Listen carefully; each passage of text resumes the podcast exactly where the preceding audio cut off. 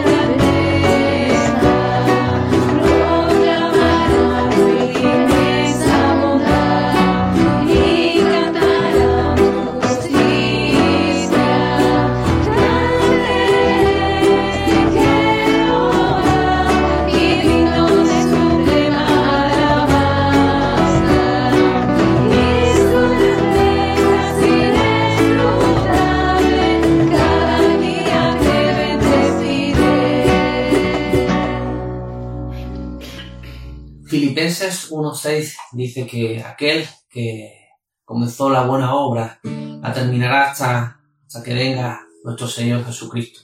Gracias Señor por, por esta promesa, Señor. Gracias porque sabemos que, que tú eres fiel, Señor.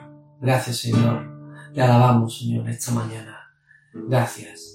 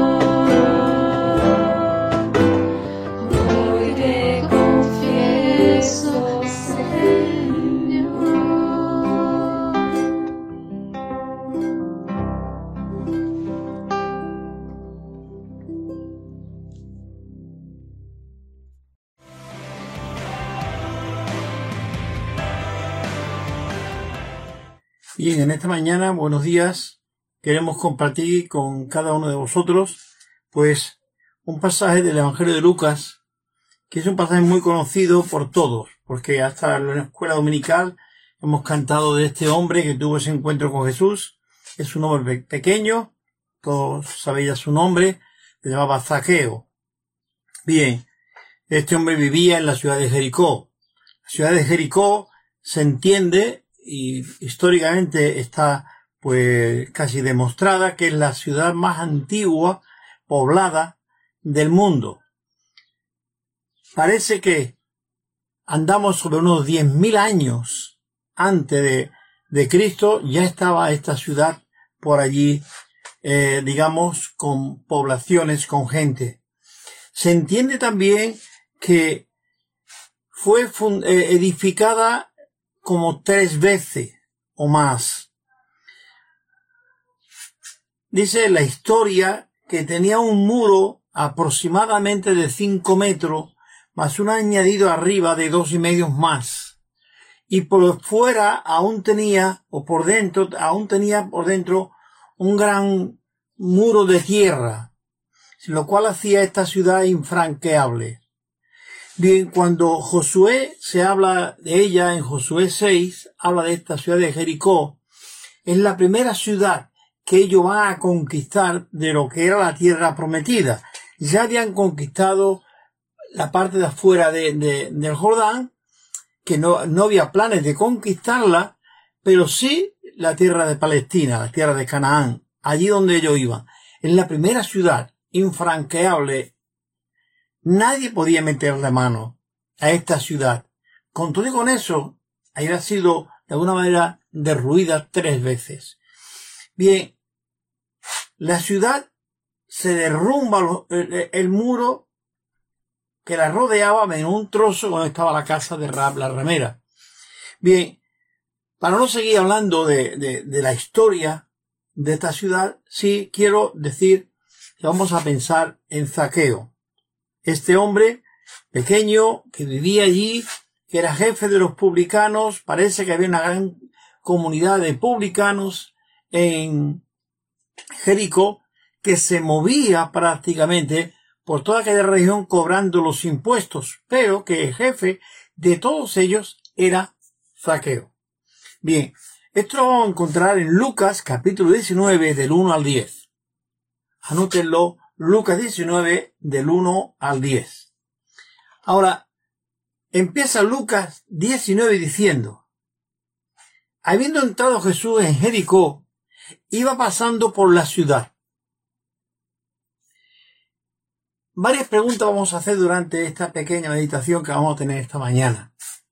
¿Para qué fue Jesús a Jericó? ¿Es que pasaba por allí? ¿Es que le cogía de camino?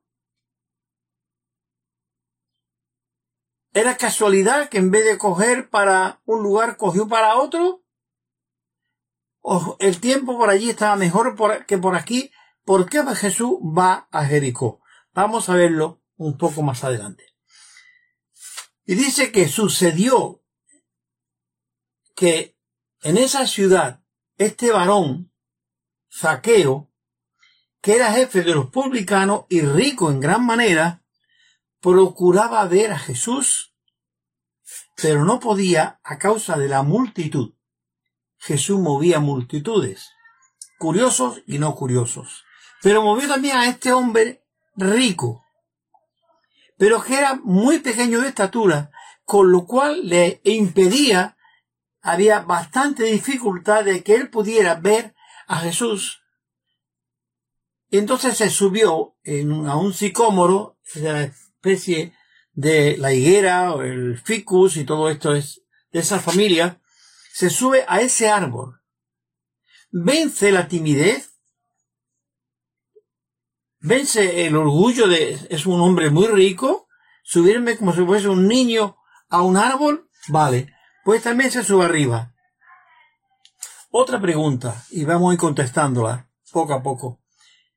¿Para qué fue, perdón, quién hizo que este hombre fuera tan pequeño? Casualidad de la vida, genes, podemos decir lo que queramos, ¿vale? Podés pensar lo que tú quieras. Pero ¿por qué este hombre nace tan pequeño? Un poco más. Dice que corriendo adelante, como era pequeño, corrió para adelante y se subió al árbol. Porque desde allí podía ver, pues muy bien, no solamente a Jesús, sino a los discípulos y a toda la gente que venía acompañando al maestro. Desde allí le ve muy bien.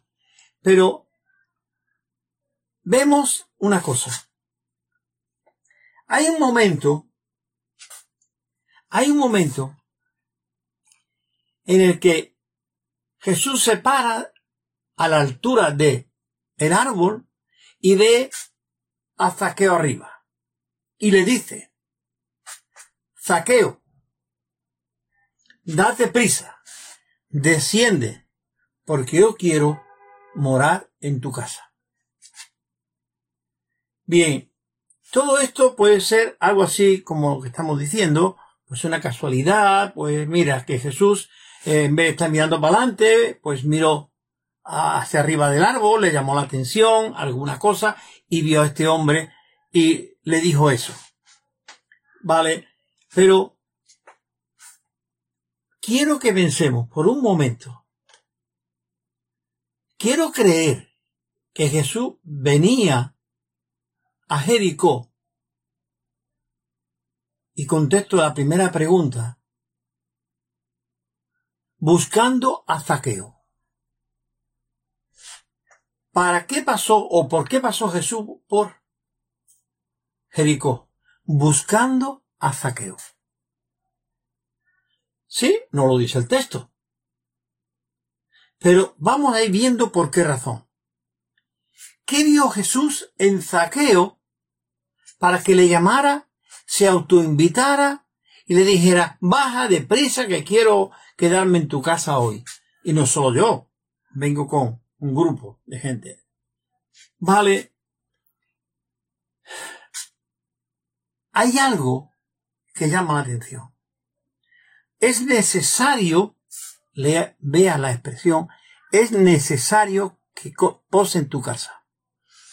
En otro momento, Jesús también iba por un camino y le dice a los discípulos que le era necesario pasar por Samaria.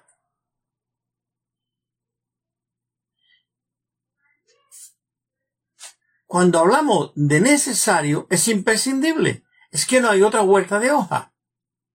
Es que si Jesús no coge el camino ese, rompiendo todos los moldes y prejuicios que había entre los samaritanos y los judíos, él toma por medio y se olvida de los prejuicios, coge por allí. Y pasa junto a un pozo que su antepasado, Jacob, hicieron.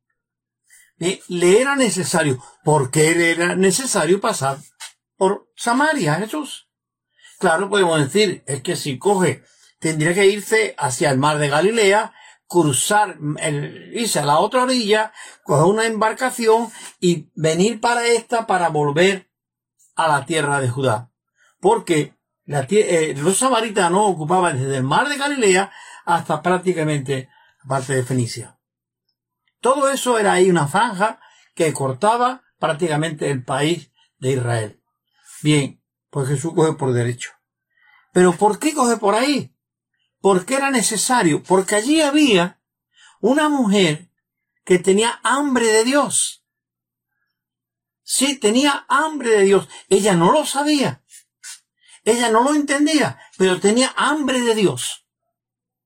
Porque cuando empieza a hablar Jesús con ella, rompiendo también los prejuicios, empieza ella a razonarle y argumentar. Y cuando Jesús le habla en profundidad, ella dice que se va a la ciudad y habla a la gente diciéndole, he encontrado un hombre que me ha dicho todo lo que he hecho. El impacto tan fuerte que fue para aquella ciudad, ¿eh? la, el testimonio de esta mujer. ¿Por qué era necesario que Jesús pasara por Samaria? Para comunicarle el mensaje de Dios a esta mujer y a la misma vez esta mujer ahora le iba a comunicar a todos los hombres de la ciudad donde ella vivía. Un impacto fuerte. ¿Por qué Jesús cogió por Jericó? ¿Por qué le era necesario pasar por Jericó? Baja saqueo, que hoy es necesario que yo esté en tu casa. Bien. ¿Qué problema tenía Jericó? Tenía eh, saqueo. Saqueo un hombre pequeño, tenía una serie de dificultades. Bueno, para poder ver a Jesús, pero él desarrollaba su negocio, su vida social, él no tenía problemas. Había un problema interior en esta persona como en casi todos nosotros. Sí. Tenemos problemas interiores que solamente Dios lo conoce. Este hombre tenía curiosidad de ver a Jesús. ¿Por qué? ¿De dónde viene esa curiosidad? ¿Qué falta le hacía él? Que Jesús pues le mirara, le viera o a él mismo ver a Jesús. Pero es que dentro de él había una hambre de Dios que Jesús sabía.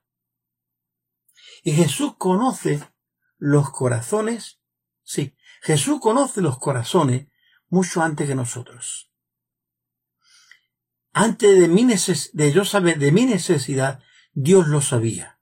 Y fue preparando las cosas para que un día yo decidiera entregar mi vida a Cristo. Jesús sabía que en Jericó había un hombre con hambre de Dios. Y que cuando aceptara el mensaje de Dios, este hombre iba a ser un impacto tremendo para todo Jericó. ¿Sí? Así fue. Baja Zaqueo, porque hoy quiero vivir en tu casa. ¿Quién le dijo a, a Jesús que este hombre se llamaba Zaqueo? ¿Quién se lo dijo? Sencillamente, Él sabe las cosas. Él sabe tu nombre. ¿Sí? Él sabe por qué está hoy viendo este programa. O está viendo este culto. Él sabe por qué tú estás sentado ahí en la butaca. Sencillamente, ¿por qué? Porque Él es todopoderoso, es el que todo lo sabe, el que todo lo puede, Él es Dios. Como decimos no hace mucho, Él es Dios. Aún desde el vientre de María hasta la cruz del Calvario, Él era Dios. Y podía saber todas las cosas. Bien, hay una cosita más que Jesús es un hombre con prisa. Date prisa, baja, que hoy quiero entrar en tu casa. Hay cosas, hermanos, que nosotros muchas veces no nos damos cuenta. Jesús sabe el motivo que te ha hecho buscar tiempo para quedarte y ver este, este culto, este programa. Dios lo sabe, hasta mejor que tú. Sí. Jesús tiene prisa en salvar a este hombre. Tenía, era necesario pasar por Samaria para salvar a una mujer y a muchos más. Era necesario que Zaqueo bajara del árbol y entrara en su casa. Y Jesús se autoinvita y todo eso. Jesús conoce el corazón de, de Saqueo, mucho antes de que Saqueo abriera su boca. Jesús conocía el corazón de Saqueo y le dijo, voy a morar en tu casa. Hay una, una cosa que me llama la atención. Jesús se autoinvita a la casa de Zaqueo. Él abrió sus puertas, le ofreció su casa, le dio de comer. Una pregunta. ¿Qué tiempo hace que uno invita a un hermano a tu casa a comer?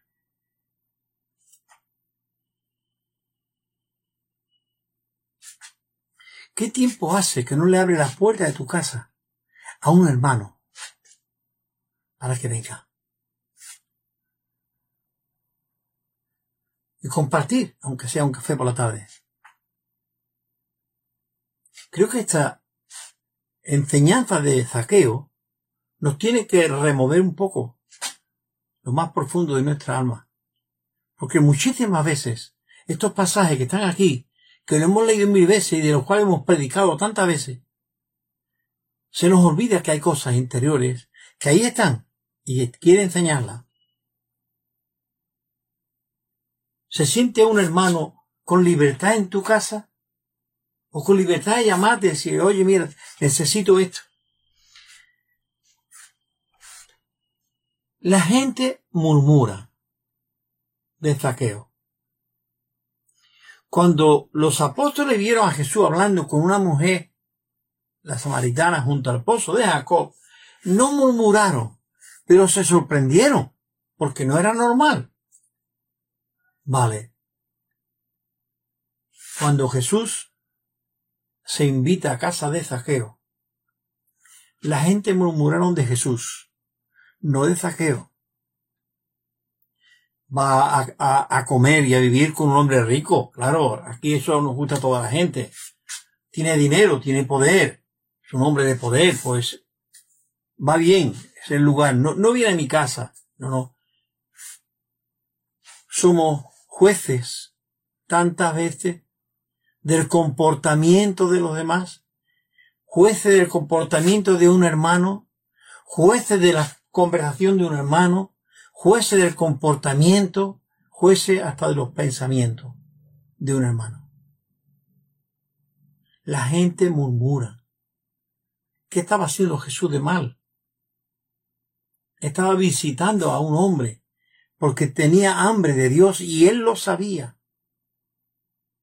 Hermano, ¿cuánto me gustaría poder conocer más el corazón de la gente para poder saber realmente lo que hay en ellos? Cuando alguien viene y nos pide ayuda,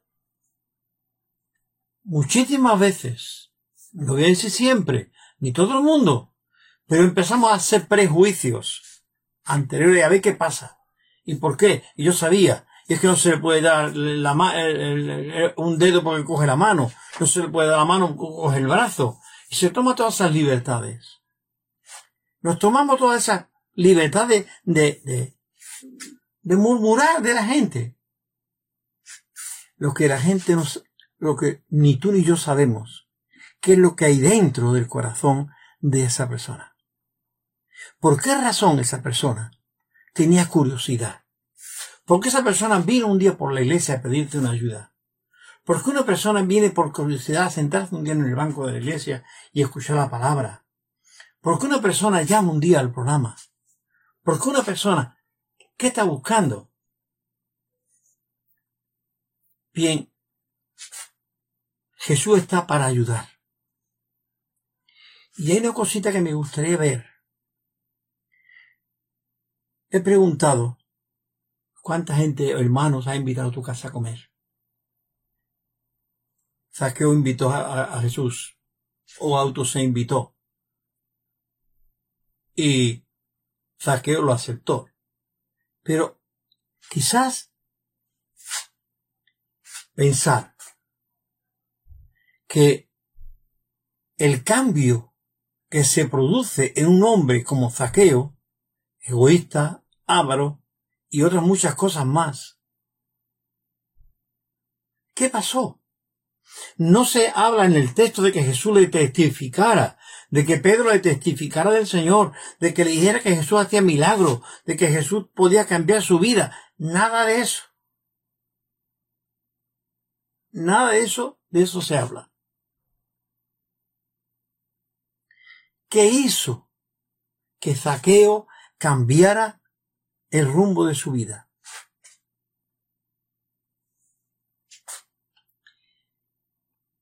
Bien, hay otro hombre que también era publicano, pero no era jefe de publicano, y escribe el primer evangelio, que es Mateo, Leví. Leví está sentado en la mesa cobrando los impuestos en la entrada de la ciudad. Y pasa Jesús y le dice Leví, sígueme. Y Leví se levanta y le sigue. Viene un par de capítulos más adelante, Leví se encuentra con un grupo de publicanos e invita a Jesús que venga a comer. Y Jesús está en casa de Leví comiendo con muchos publicanos. impacto. Murmuraciones, pero hay un impacto. Leví le siguió hasta la muerte. Leví escribe el Evangelio de Mateo. Leví es uno de los grandes hombres de la historia en la iglesia del Señor. Y digo esto por qué? Porque el cambio se produce cuando Jesús conecta con tu alma. Ni aun Saqueo sabía el por qué. Tenía esa cierta curiosidad. Tampoco sabemos por qué la mujer samaritana venía a esa hora tan desagradable a sacar agua. Ni y coincide que Jesús pasa por allí a esa hora. Dios está por encima. Hermano, una de las cosas que me gustaría que pudiera quedar clara es que Jesús conoce los pensamientos, no solamente los tuyos como creyente, no como los míos. No. Jesús conoce el pensamiento de cada uno de lo que estáis viendo y no veis este programa, este culto. Dios sabe lo que estáis pensando. Dios sabe qué, es lo que hace que estés sentado ahí. ¿Estáis para murmurar? ¿Estáis ahí para criticar? ¿O para elogiar alabanza, al que predica? ¿Para decir que bonita es la iglesia? ¿Para qué estáis ahí? Jesús lo sabe. Y como Jesús lo sabe, Él puede hablar contigo. Zaqueo puesto en pie, dice el texto bíblico, se levantó de la mesa, se levantó de la mesa, y hemos visto muchas veces la película de Zaqueo, de, de Jesús, y aparece el personaje Zaqueo, y Zaqueo tomó el dinero, fue a su caja fuerte, tomó dinero, y le dijo, Señor, la mitad de mis bienes voy a dar a los pobres, y al que le he robado uno, le voy a dar cuatro. ¿Qué produjo este cambio? ¿Qué sermón le dio Jesús a Zaqueo? ¿De qué le predicó? ¿Sabéis de qué le predicó? Es una predicación silenciosa. Es un testimonio silencioso. Jesús le está dando aquello que él necesitaba. Saqueo necesitaba, tenía hambre de cariño. Esto que por su trabajo nadie le daba cariño. Necesitaba, tenía hambre de amor, cosa que por su trabajo nadie le amaba. Me imagino que su familia. Tenía hambre de relación. Solamente se relacionaba con los publicanos. Ahí estaban sus conciudadanos que, que se habían criado con él quizás en Jericó, amigos desde pequeño posiblemente, pero es que hoy todo el mundo lo rechazaba. No podían ir a la sinagoga porque lo rechazaban. ¿Veis? Si él tenía hambre de muchas cosas, hambre de Dios, porque el único que puede dar cariño es Dios. El único que puede dar un amor eterno es Dios. El único que te, te relaciona y te ama hasta lo más profundo es Dios. En el ambiente de aquella comida flotaba un espíritu entrañable, que es el espíritu de Dios. Es el espíritu de Cristo. Es el Espíritu Santo que se estaba moviendo allí entre ellos. Y este hombre, de alguna manera, fue conmovido por la obra del Espíritu Santo y el testimonio y las palabras de Jesús. Hay una frase que me gustaría poner, porque vamos a ir terminando. He preguntado antes, ¿a cuántos hermanos he invitado a tu casa a comer? O amigos a tu casa a comer.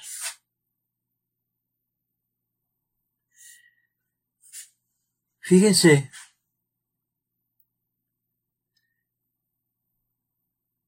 Jesús dice, atento a esto, por cuanto hiciste a uno de estos mis pequeños, a mí lo hiciste. Cuando tú estás invitando a un hermano a tu casa a comer o a tomar un café o a charlar un rato, ese hermano quién es? Ese hermano es parte del cuerpo de Cristo. Si tú estás rechazando a ese hermano, o nunca lo has invitado ni a un café a tu casa, piensa, ¿cuándo invitaste a Cristo a tu casa? Porque ese hermano, de alguna manera, es como la persona de Cristo. Por cuanto no lo hiciste a uno de estos, mis pequeños, a mí lo hiciste. Y no tanto se refería a los niños, sino incluso a los creyentes nuevos en el, en el Evangelio. Bien, Zaqueo re- respiró aquel ambiente. Él no sabía realmente en profundidad quién era este hombre, Jesús Nazareno, un hombre famoso que hacía milagro posiblemente. Pero que él no necesitaba ningún milagro, él no necesitaba milagro ninguno. Él estaba sano, era pequeño, pero bueno, eso no tenía arreglo. Tenía dinero, tenía todo, pero ¿por qué? Porque tenía hambre espiritual de Dios. ¿Con cuántas personas con las que tú te rodeas, con las que se trata contigo, con las que te, te, te, te extiende la mano o te piden la mano, tú estás dejándolo a un lado, con tus prejuicios. Algo quiere, por eso me habla. Algo me vas a pedir. Si, ¿Qué está buscando? Son frases que usamos. Zaqueo no buscó nada. Jesús le dijo, hoy quiero morar en tu casa. ¿Qué buscará el maestro? ¿Qué buscará este? No, no. Lo recibió en su casa, le dio todo lo que hizo falta. Y una cosa que los que murmuraban no habían entendido. Saqueo ya no era hijo de Abraham. ¿Por qué? Se había vendido a los romanos. Se había vendido a los romanos. Cobraba dinero para los romanos. Jesús termina toda esta relación, toda esta narración, mejor dicho, del capítulo 19, del 1 al 10, diciendo, hoy ha venido la salvación a esta casa, a esta vida, a esta familia. Hoy ha venido la salvación a esta casa, porque también él es hijo de Abraham. La herencia que por su ocupación le habían quitado los demás, Jesús le reconoce. Dice, este es hijo de Abraham. Hijo de Abraham por la fe. Hijo de Abraham por la sangre. Hijo de Abraham. Jesús te quiere decir a ti, y nos dice también a cada uno de nosotros, con eso que tú te rodeas en la calle, con eso que tú te codeas en la calle, con esos compañeros de trabajo, con eso que quizás tú piensas de ellos bien o mal, o quiero pensar otra cosa, son hijos de Abraham, son criaturas de Dios, fueron creadas por Dios, para que un día disfrutaran de la gloria de Dios con Él en los cielos. ¿Te das cuenta? Porque de tal manera ya sabía el resto. Mira cuál amor nos ha dado el Padre para que tú seas llamado y yo hijo de Dios. Sí, todo el que te rodea a ti y me rodea a mí son candidatos al cielo. Son candidatos al reino de los cielos. Sí, no importa la condición ni el estatus social, si está limpio o está sucio, o si es un mendigo como si es un drogadito o un borracho. Son candidatos al reino de Dios. Y tú y yo tenemos el deber, la responsabilidad de decirle que Dios te ama y ha muerto por ti. ¿Qué necesita? Porque también son criaturas de Dios que Cristo ha muerto por cada uno de ellos, aunque no lo veamos. Vamos a orar, por favor. Querido Padre, te doy gracias, mi Dios, por esa la oportunidad que tenemos de poder compartir esta palabra tuya a tanta gente. Pedimos, mi Dios, que esta palabra tuya, que va a correr por las redes, llegue a corazones con hambre, como el de Jacob. Corazones con hambre, como el de la mujer samaritana. corazones con hambre como el de Leví, corazones con hambre de tu palabra. Señor, levanta almas para conquistar almas para ti. No tenemos ninguna otra arma para conquistar a las almas, sino el amor tuyo, el reflejo del amor tuyo. Ayúdanos, mi Dios, en esta tarde, o en esta mañana, o en esta tarde cuando estemos en la calle, a dar ese mensaje y perdamos de vista tantos fantasmas como nos rodea, tantos prejuicios como a veces tenemos, y miremos a Cristo.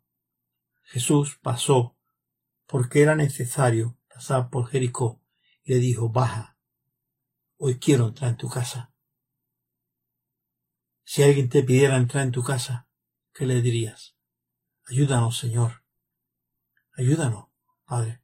Jesús, pedimos estas cosas. Amén.